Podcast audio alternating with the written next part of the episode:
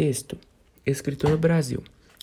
Ser escritor não é a tarefa das mais fáceis. As dificuldades crescem, sobretudo para os escritores de um país onde a média de leitura é bem menor do que na maioria dos outros. Ser escritor demanda tempo e muita dedicação.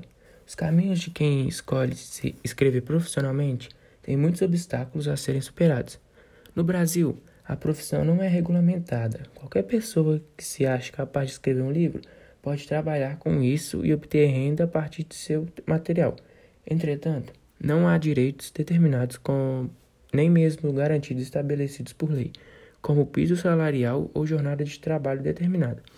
O mercado editorial aqui no país teve uma queda de 5,2% em 2016, se comparando com o ano de 2015. Esses dados são da pesquisa Produção e Vendas do Setor Editorial Brasileiro.